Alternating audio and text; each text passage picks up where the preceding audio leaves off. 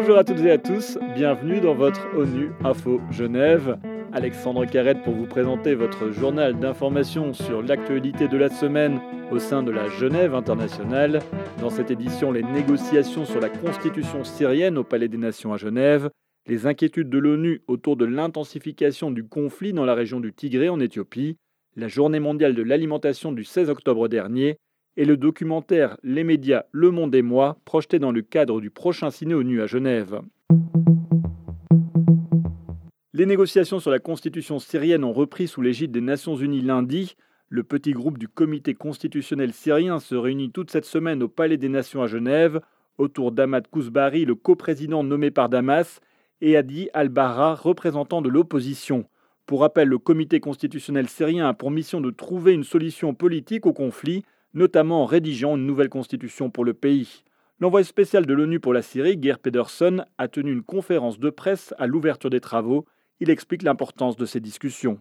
The two co-chairs now agree that we will not only prepare for constitutional reform, but Les deux co-présidents sont désormais d'accord pour dire que l'on commence non seulement le processus d'élaboration d'une réforme constitutionnelle en Syrie, mais que nous débutions aussi la rédaction de cette réforme. Pour la première fois, les deux co-présidents, celui nommé par le gouvernement et celui nommé par l'opposition, se sont retrouvés avec moi pour une discussion substantielle et franche sur la manière dont nous planifions la semaine à venir et sur comment nous devons procéder pour la réforme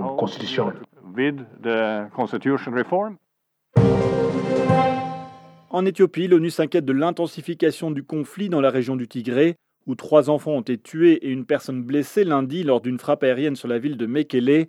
Jens Lark, porte-parole du Bureau de la coordination des affaires humanitaires de l'ONU, a fait le point sur la situation lors d'un point de presse ce mardi à Genève. L'intensification du conflit est alarmante et nous rappelons, une fois de plus, à toutes les parties au conflit leurs obligations en vertu du droit international humanitaire de protéger les civils et les infrastructures civiles. Nous appelons également à un accès humanitaire illimité et soutenu à toutes les personnes ayant besoin de fournitures, de carburant, d'argent liquide et d'autres formes de soutien. Des centaines de travailleurs humanitaires se trouvent dans le nord de l'Éthiopie et sont prêts à répondre aux besoins existants et croissants où qu'ils se trouvent. Le 16 octobre dernier, c'était la journée mondiale de l'alimentation. Le thème de cette année était Agir pour l'avenir. Pour Dominique Burgeon, ce thème fait référence à la nécessité de transformer nos systèmes alimentaires afin que personne ne soit laissé de côté. Le directeur du bureau de la FAO à Genève est au micro de Mejilang.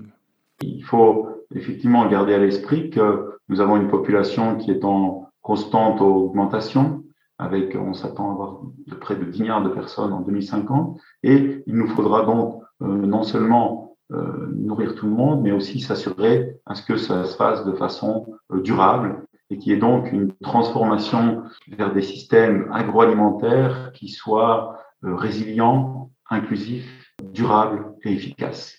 Et il ne s'agit pas seulement à l'heure actuelle, euh, au moment où nous avons tous l'œil et les yeux braqués sur, euh, sur les grandes urgences de la planète, euh, il ne suffit pas seulement de répondre de façon ponctuelle à ces urgences, mais bien de construire de la résilience à long terme et de changer la façon dont nous produisons, mais aussi dont nous consommons.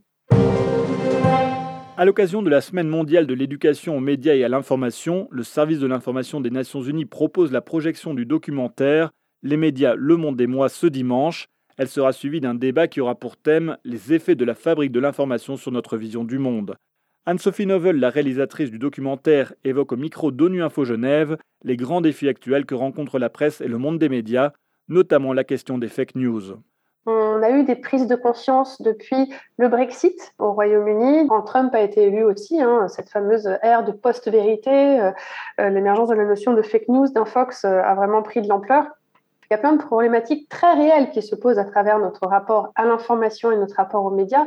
Et donc, il faut qu'on s'y attelle comme on a pu s'atteler à la problématique de la nourriture euh, dans les années 80, euh, constatant qu'il y avait des problèmes d'obésité, euh, de malbouffe. Ben là, sur l'information, c'est pareil. En fait, on a une multiplication des bouches médiatiques, ce qui a du bon pour tout un tas de raisons, mais cela engendre aussi des, difficultés, de la complexité, et puis surtout, ça a un certain nombre de flous et les gens peuvent tomber dans le panneau. Donc, il faut aussi beaucoup aiguiser le sens critique et parler de cette problématique pour que l'on puisse progresser collectivement dans, une meilleure prise en compte de ces, de ces questions La projection du documentaire aura lieu ce dimanche 24 octobre à 11h au Cinérama Empire à Genève et l'entrée gratuite.